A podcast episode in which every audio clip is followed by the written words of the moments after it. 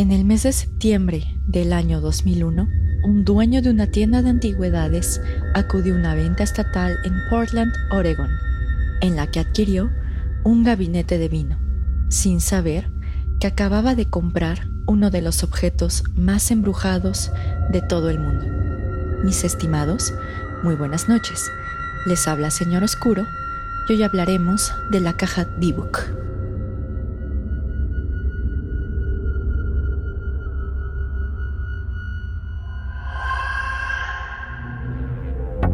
Bienvenidos a Señor Oscuro, un podcast en el que cada viernes su servidora Jessica Ballarino los adentraré en los casos más perturbadores y extraños que se han documentado, ya sea que se trate de temas paranormales o bien de lo más retorcido de la mente humana, nos aseguraremos de que todos y cada uno de estos casos queden grabados en sus sueños y pesadillas.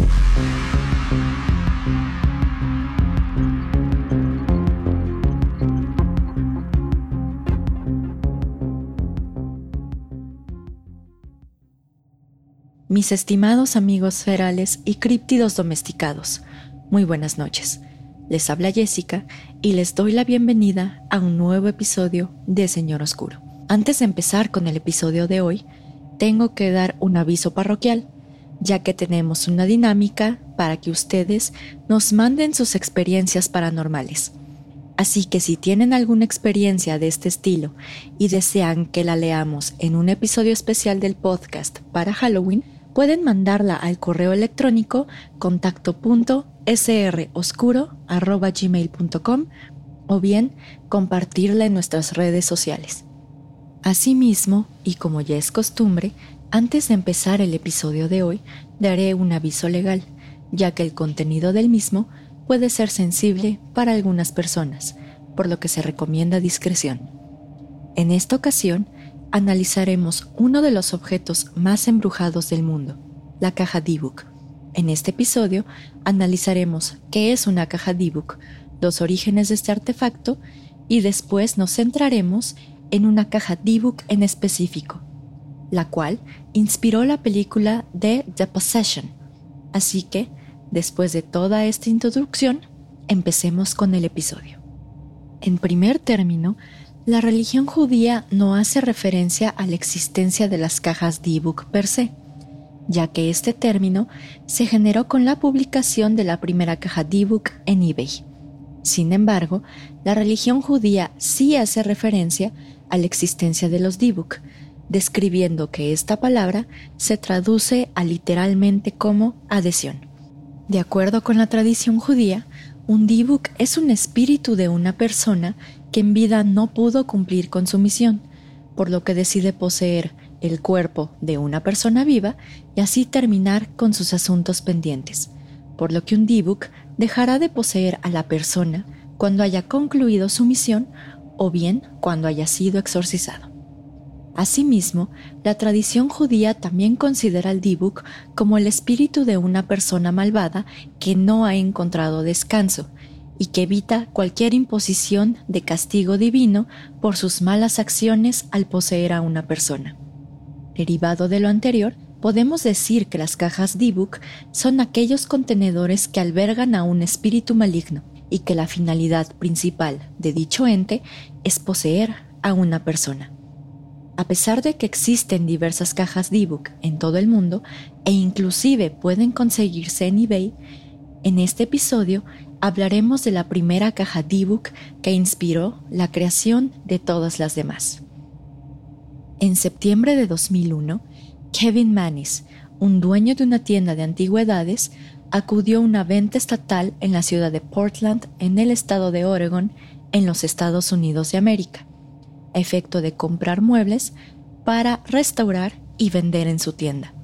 Este tipo de ventas, es decir, las ventas estatales, ocurren cuando una persona fallece y sus herederos no tienen interés alguno en quedarse con los bienes del fallecido, entre otros supuestos.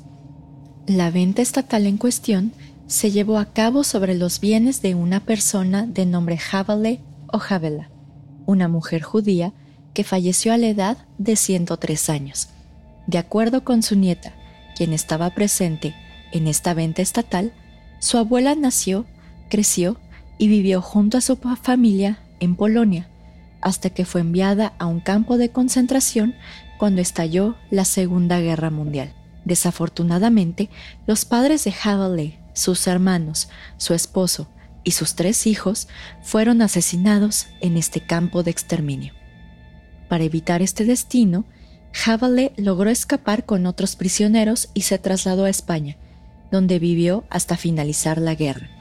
Cuando emigró a los Estados Unidos de América, Havalé solo se llevó consigo tres pertenencias, un gabinete de vino, una caja de costura y un baúl antiguo. De estas tres pertenencias, la que más llamó la atención de Kevin Manis fue el gabinete de vino, ya que en sus palabras parecía que este mueble no pertenecía ahí.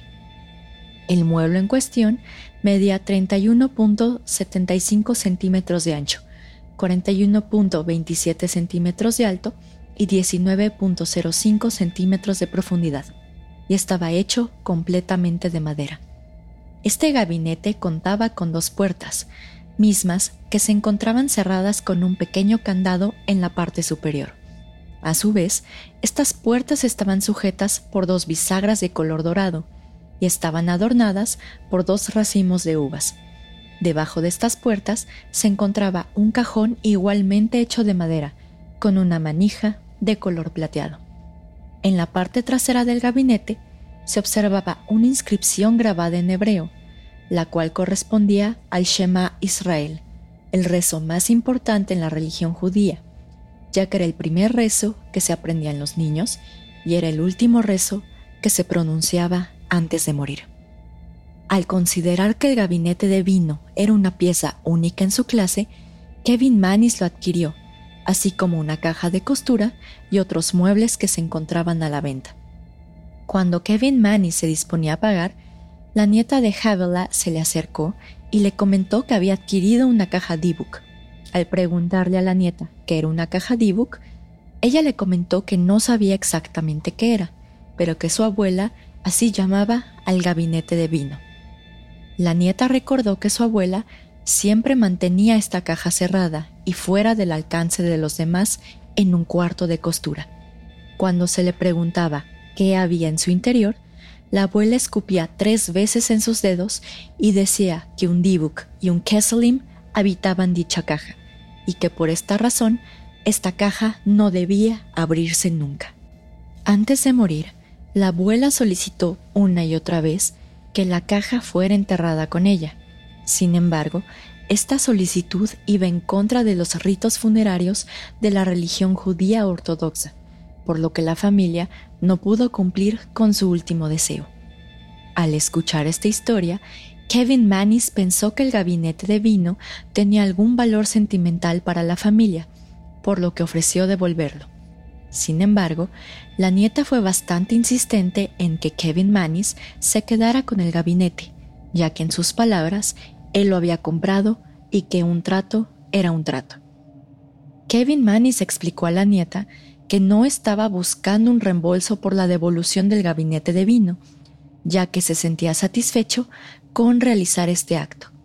En ese momento, la nieta, visiblemente molesta, le gritó que ni ella o su familia querían la caja y después se alejó llorando. Kevin Manis asumió que la nieta todavía estaba sobrellevando la muerte de su abuela, por lo que subió la caja D-Book, así como los otros muebles que adquirió, a su camioneta y se dirigió a su tienda.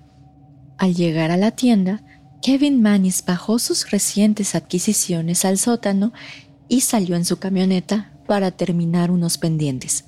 Treinta minutos más tarde, Kevin Manis recibió una llamada de Jane, su ayudante en la tienda de antigüedades.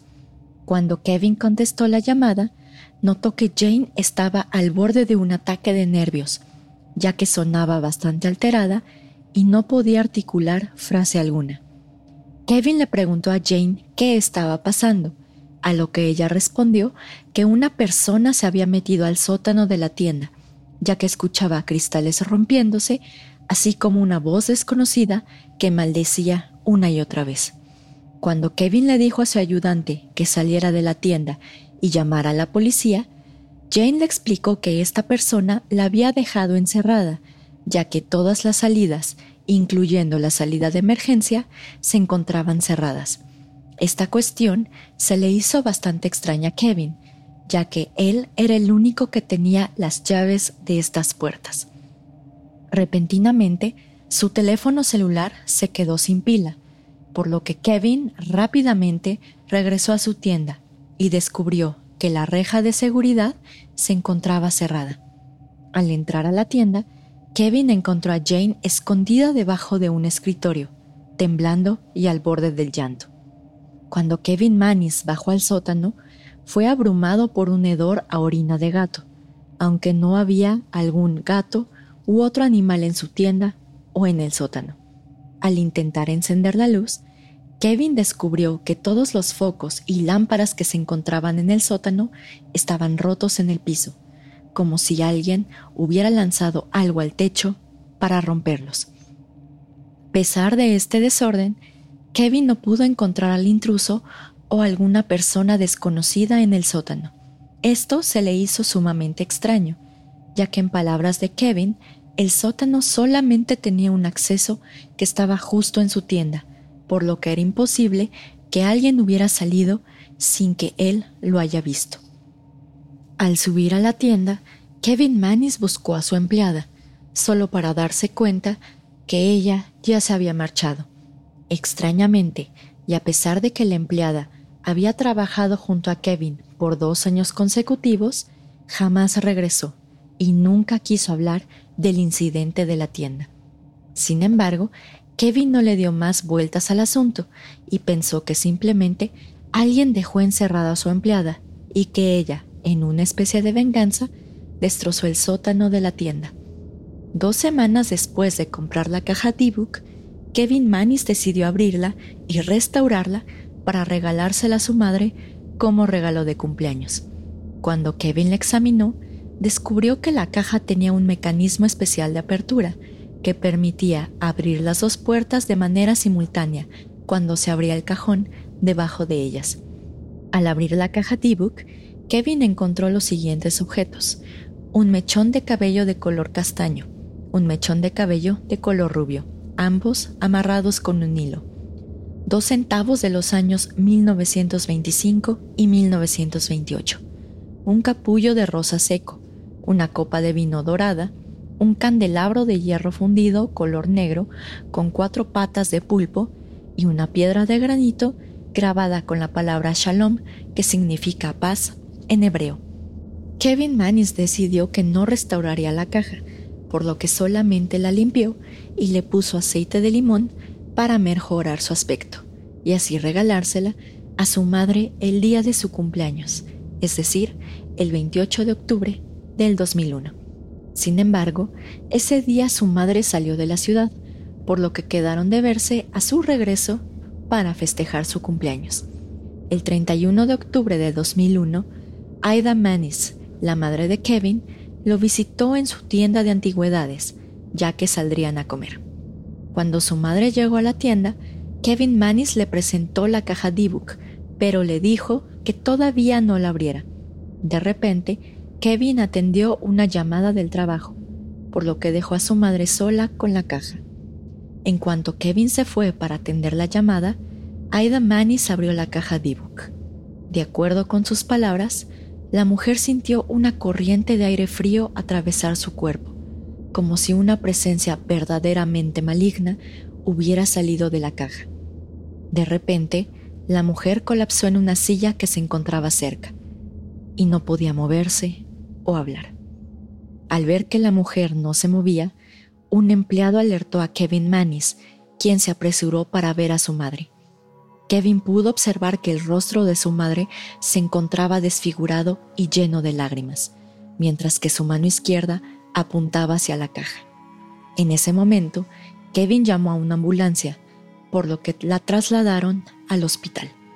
Los médicos determinaron que la mujer sufrió de un repentino derrame cerebral que causó una parálisis parcial, por lo que no podía hablar.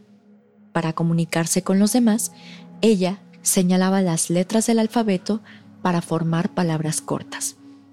Al día siguiente del suceso, Kevin fue a visitarla y cuando le preguntó cómo se sentía, su madre comenzó a llorar y deletreó las palabras no regalo. Kevin, un poco confundido, le dijo que sí le había dado un regalo de cumpleaños, a lo que la mujer deletreó odio regalo. A pesar de esto, Kevin Manis no creyó que la caja tuviera algo que ver con el incidente en su tienda o bien con la repentina enfermedad de su madre ya que no creía en temas de la índole paranormal, hasta que las cosas empeoraron aún más. Al pensar que a su madre no le gustó la caja D-Book, Kevin la regaló a su hermana. Sin embargo, después de una semana, su hermana regresó este regalo, ya que dijo que las puertas de la caja no se mantenían cerradas y se abrían sin razón aparente. Después, Kevin Manis intentó regalarle la caja a su hermano y su esposa, pero la regresaron tres días después, ya que su cuñada dijo que olía orina de gato, mientras que su hermano dijo que olía a jazmines. Posteriormente, Kevin regaló la caja a su novia, pero dos días después la regresó y le dijo que mejor la vendiera. Por ello, ese mismo día Kevin vendió la caja a una pareja joven. Sin embargo, tres días después, encontró la caja fuera de su tienda con una nota que decía, esto tiene una mala oscuridad. Derivado de lo anterior, y toda vez que Kevin no lograba vender la caja D-Book, decidió quedársela y llevarla a su casa. Sin embargo, la caja trajo una serie de sucesos paranormales que hicieron que Kevin se arrepintiera de su decisión. Kevin comenzó a tener pesadillas recurrentes, en las que se encontraba caminando con un amigo o un ser querido, hasta que veía sus ojos y sabía que algo no estaba bien. De repente, su acompañante se transformaba en una anciana con aspecto demoníaco, quien lo golpeaba una y otra vez hasta el cansancio. Cuando Kevin despertaba de esta pesadilla, notó una serie de rasguños y moretones en donde esta anciana lo había golpeado. Sin embargo, él no le prestó mayor importancia, por lo que la caja D-Book permaneció con él hasta el año de 2003. Una noche, su hermano y su cuñada se quedaron en su casa para pasar la noche. A la mañana siguiente, su hermana se quejó de una pesadilla que ya había tenido con anterioridad en la que un ser querido se transformaba en una anciana y la golpeaba en repetidas ocasiones. Todos los presentes se paralizaron con este relato, ya que todos habían tenido exactamente el mismo sueño, y curiosamente, este sueño coincidía con las fechas en las que la caja D-Book había estado en sus respectivos hogares.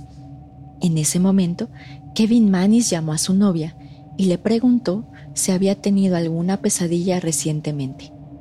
Ella describió exactamente el mismo sueño de la anciana demoníaca.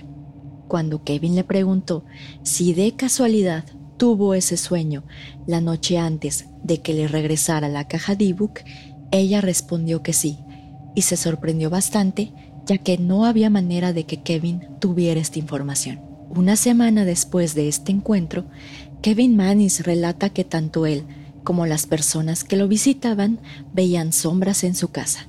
Asimismo, y en palabras del mismo Kevin Manis, una noche dejó la caja D-Book en un contenedor fuera de su casa, cuando en medio de la noche fue despertado por la alarma contra incendios. Al levantarse y abrir el contenedor donde se encontraba la caja D-Book, no notó nada extraño, salvo el característico olor a orina de gato. Cuando Kevin entró nuevamente a la casa, notó que el olor a orina de gato se impregnó en toda la planta baja, a pesar de que no tenía un gato. Por esta razón, Kevin Manis salió por la caja D-Book y la metió a su casa, para después investigar respecto de ese artefacto en Internet. En palabras de Kevin, de repente él se quedó dormido y tuvo la misma pesadilla de siempre. Aproximadamente a las 4.30 de la mañana, Kevin despertó ya que sintió como si alguien le estuviera respirando en el cuello. Al abrir los ojos, Kevin pudo observar una gran sombra de color negro alejarse de él, mientras que su casa comenzaba a oler a jazmín. Derivado de lo anterior, En el mes de junio de 2003, Kevin Manis decidió poner a la venta la caja D-Book en eBay, relatando todos los sucesos paranormales que acontecieron después de que adquirió ese artefacto. Y al final manifestó, y cito, destruiría esta cosa en un segundo, excepto que no entiendo con qué puedo o no estar lidiando. Temo que si destruyo el gabinete, lo que sea que parezca haber venido con él pueda quedarse aquí conmigo. Me han dicho que hay compradores en eBay que entienden este tipo de cosas y buscan específicamente este tipo de artículos. Si usted es una de estas personas, por favor, compre este gabinete y haga lo que se tenga que hacer con esta clase de artículos. Posteriormente, la caja D-Book fue adquirida por un estudiante de la Universidad Estatal de Truman de nombre Joseph Neitzke por la módica cantidad de 140 dólares. Este estudiante, al conocer la historia de la caja D-Book, creó una página web en la que documentaba sus experiencias con esta caja. Sin embargo, parece ser que esta página web ya no se encuentra disponible, aunque parte de sus experiencias las comentó en eBay cuando puso nuevamente a la venta esta caja.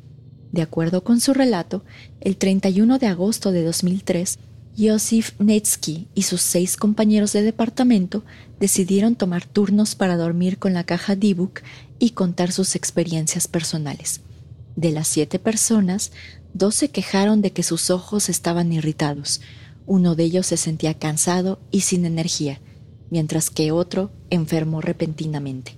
Posteriormente, descubrieron que las puertas de la caja se abrían sin razón alguna, a pesar de que nadie en la habitación la había tocado.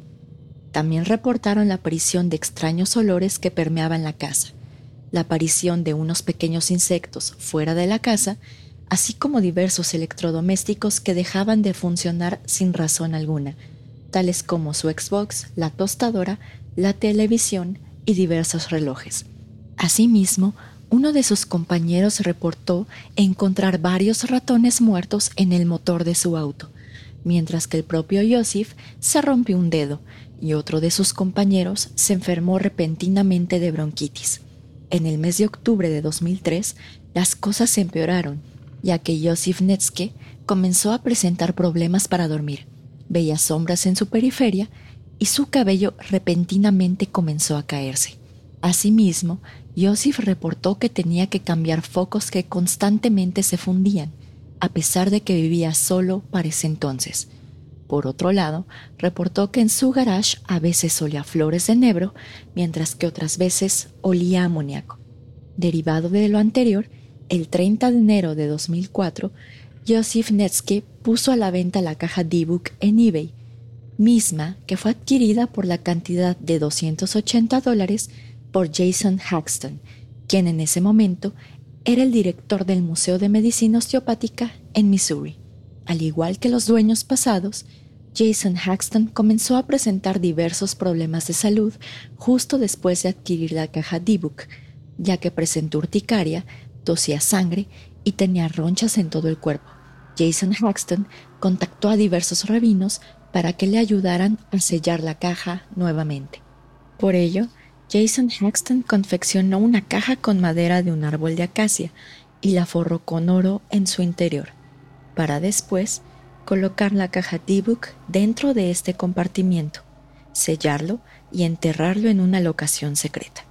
De acuerdo con Jason Haxton, justo cuando cavaron para enterrar la caja D-Book, la tierra se abrió de una manera sobrenatural.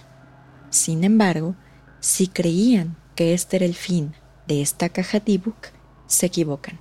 El 8 de agosto de 2013, Kevin Manis fue entrevistado en el canal de YouTube Live Sci-Fi, en la cual manifestó que después de vender la caja D-Book, logró contactarse con la familia de Havela, la primera dueña de la caja, quienes le revelaron una historia aún más interesante respecto de los orígenes de la caja D-Book.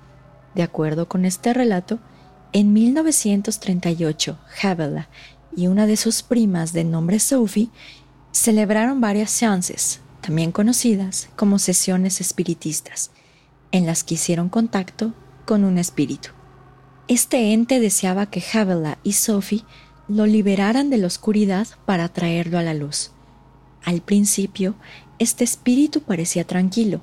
Sin embargo, después comenzó a revelar detalles vergonzosos de los participantes de la sesión, por lo que ambas mujeres decidieron atraer a este espíritu y encerrarlo en una caja.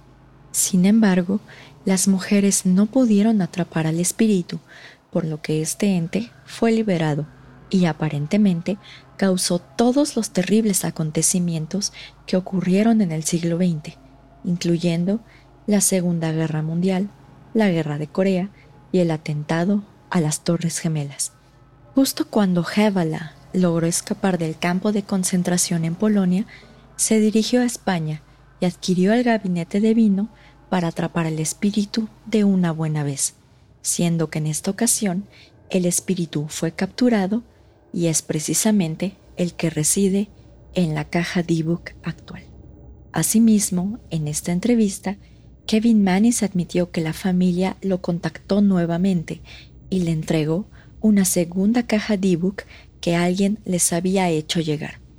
Al igual que la primera caja, la segunda caja D-Book parece estar hecha de madera y se observa en su parte inferior una especie de base con forma de raíces. En su interior se encontró una moneda de bronce que data del año 300 a.C., una piedra con una inscripción en rojo de la palabra Kai, que significa vida en hebreo, una ficha de póker con una suástica y un contenedor de metal con tres asas. En una entrevista posterior, curiosamente, Kevin Mannis reveló que Havela, la creadora de la caja D-Book original, atrapó a esta presencia maligna y logró separarla y encerrarla en 10 cajas D-Book distintas, mismas que esparció por todo el mundo. Asimismo, aparentemente estas cajas se alinean con el árbol de la vida del Cábala, y de acuerdo con Kevin Mannis, si las 10 cajas llegan a juntarse y abrirse al mismo tiempo, el mal que se encuentra atrapado dentro de ellas podría ser liberado. Actualmente, Zach Bagans, un investigador paranormal, es propietario de dos cajas D-Book, la que inició todo, que le fue donada por Jason Haxton en el 2016, y la otra caja que fue entregada a Kevin Mannis por la familia de Havela. La caja D-Book principal es decir, de la que hablamos en todo este episodio, se encuentra en exhibición en el Museo Embrujado de Zach Bagans en Las Vegas, a pesar de que no se encuentra en el compartimiento elaborado por su anterior dueño, Jason Hext. Finalmente, de las ocho cajas restantes, seis se encuentran en poder de Kevin Mannis, mientras que las otras dos aún no han sido localizadas. Pero en fin, mis estimados, ahora voy a hablar de lo que ha pasado con nuestros protagonistas de la historia. Kevin Mannis desafortunadamente tiene cáncer. De hecho, no se sabe si es por las malas vibras de la caja D-Book o por qué fue. Pero él en esta entrevista de Life Sci-Fi, de hecho, manifestó que tenía cáncer. Y su última aparición como tal fue en una entrevista dada a Zach Bagans, precisamente el actual dueño de la caja D-Book, en la que reveló que existían en total 10 cajas y que aparentemente pues 8 ya se encuentran localizables y otras 2 no se encuentran. Pero en fin, eso es lo que ha pasado con Kevin Mannis. Por cuanto a Jason Haxton, de acuerdo con una entrevista también dada a Live Sci-Fi, que de hecho todos los links los voy a poner en la descripción del video de YouTube, él mejoró su salud por completo cuando se deshizo de la caja D-Book, incluso cuando la enterró, porque él hasta dijo que se sentía más joven y cuando fue a hacerse unos análisis médicos, él notaba que su condición estaba mejorando. Por cuanto al estudiante que adquirió la caja, el antepenúltimo dueño, que es Joseph Netsky, no encontré registro de él en internet, traté de buscarlo como alumno de la universidad, pero como tal no lo encontré. Entonces, pues no sé específicamente a qué se dedica o si estos males a su salud que había tenido se borraron quitando la caja D-Book. Pero en fin, actualmente, ¿qué ha pasado con la caja D-Book? Como lo analizamos en el episodio, la caja D-Book actualmente pertenece a Zach Bagans, que este nombre le sonará ya que él compró la casa de los 200 demonios, es decir, donde ocurrió todo el exorcismo del caso de la Toya Amons. Zach Bagans en esta cuarentena realizó varios episodios en donde analizaba la caja D-Book y todos los sucesos paranormales. Como tal, esta parte no la voy a tocar en el episodio de hoy, porque sí hay varias cosas que quisiera comentar. Entonces, ustedes me pueden dejar en los comentarios si quieren que comente respecto de todos los sucesos paranormales que han ocurrido con la caja D-Book en este museo de Zach Bagans o bien si quieren que se maneje como un mini episodio o como, no sé, contenido premium, no lo sé, pero me lo pueden comentar. Y bueno, también, evidentemente, y como siempre me interesa saber sus opiniones, me pueden comentar qué es lo que piensan de la caja D-Book. ¿Piensan que efectivamente hay un ente ahí? ¿Piensan que todo fue invento de Kevin Manis? ¿O qué es lo que realmente piensan? Porque digamos que yo tengo algunas dudas respecto de este caso, porque primero que nada se me hace bastante extraño que Kevin Manis primero haya dicho que no quería nada que ver con las cajas de ebook y después le hayan llegado otras siete, contando la que ya donó a Zach Vegans, que es la chiquita con raíces en la parte inferior. Por otro lado, también me suena extraño de que, por ejemplo, pareces, o sea, no sé cómo está atado el D-Book a este objeto porque si fuera por las pertenencias que están en su interior, pues estas pertenencias se han sacado de la caja y no por eso el demonio ha sido liberado. Entonces como tal no sé exactamente qué es lo que mantiene a este D-Book dentro de la caja, o bien cómo le hicieron para meterlo a esta caja, para encerrarlo ahí. Entonces, digamos que con toda la información que tengo, no puedo determinar efectivamente si se trata o no de un tema real aunque evidentemente pues tenemos tantos testimonios que dudo mucho que mucha gente mentiría. Pero en fin, mis estimados, como tal, este sería el final del episodio de hoy. Ya saben que los saludos se quedan al final por si desean quedarse con nosotros más tiempo. Y como siempre, les agradezco mucho que nos escuchen y que nos sintonicen.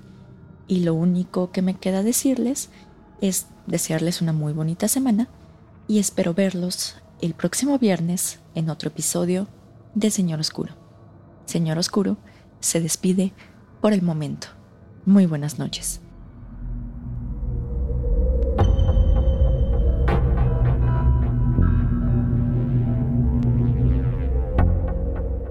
Gracias a todos por escuchar el episodio de hoy. La verdad es que este tema no lo conocía y de hecho fue recomendado por un gran amigo mío de la tres veces H institución de la doctores, don Everardo Spengler. Muchísimas gracias por recomendar este tema.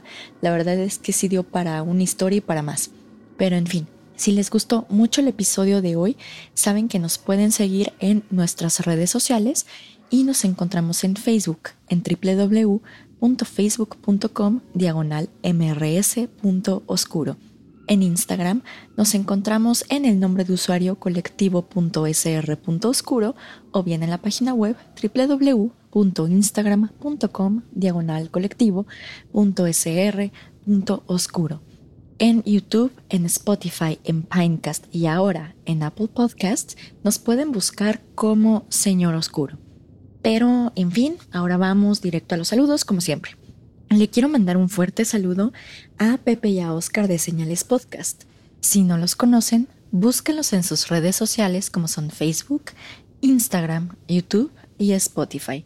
También le quiero mandar un fuerte saludo a Antonio de Relatos y Horror, ya que siempre está ahí apoyándonos en nuestras redes sociales. También, como siempre, le quiero mandar un fuerte saludo a Rodrigo y Sócrates del equipo de Carol Sound ya que siempre nos felicitan por su gran edición en los episodios. Muchísimas gracias muchachos. Pero ahora en YouTube les quiero mandar un fuerte saludo a Diego Talavera Vera, o suena como este trabalenguas, a la habitación Warren, al Coyote Cojo, al usuario HRK621, a Roberto Osegueda, a Rosario Díaz, Abel Hernández, Félix Mendoza, Neto Roca, Damián Sete de Argentina, Francisco Rubalcaba y Eric Martínez Díaz, ya que ellos son los que nos han comentado en los videos de YouTube. Y muchas gracias muchachos por escucharnos. En Facebook le quiero mandar también un fuerte saludo a Astaroth Sebastián de la ciudad de Cuenca, Ecuador, a Ayebella y a su alter ego Costuritas Económicas y a Mar ADC, que de hecho ella nos recomendó un tema que se ve súper interesante, entonces ya lo recomendamos, bueno, ya lo pusimos en nuestra lista para armar el episodio. En Instagram le quiero mandar un fuerte saludo a Rafael G. Hurtado, a Anne Marín, Alejandro Gasga, a Trioxin Carmona y a Catalina T. Villablanca Ramírez de Chile. Y finalmente, mis estimados, ya saben que el mayor saludo y el mayor agradecimiento va para todos ustedes que nos escuchan, nos dan like, nos comparten con sus amigos, le cuentan a sus amigos de nosotros y que están todos los viernes aquí apoyando, ya que saben que sin ustedes esto no sería posible. Entonces, muchísimas gracias, mis estimados, por todo el apoyo y pues aquí seguiremos para brindarles contenido de calidad en Señor Oscuro. Pero como tal, mis estimados, ahora sí lo único que me queda es despedirme, desearles una muy bonita semana y que por favor sigan las recomendaciones sanitarias que esta pandemia aún no se acaba. Entonces, nos vemos el próximo viernes en otro episodio de Señor Oscuro. Señor Oscuro se despide por el momento. Muy buenas noches.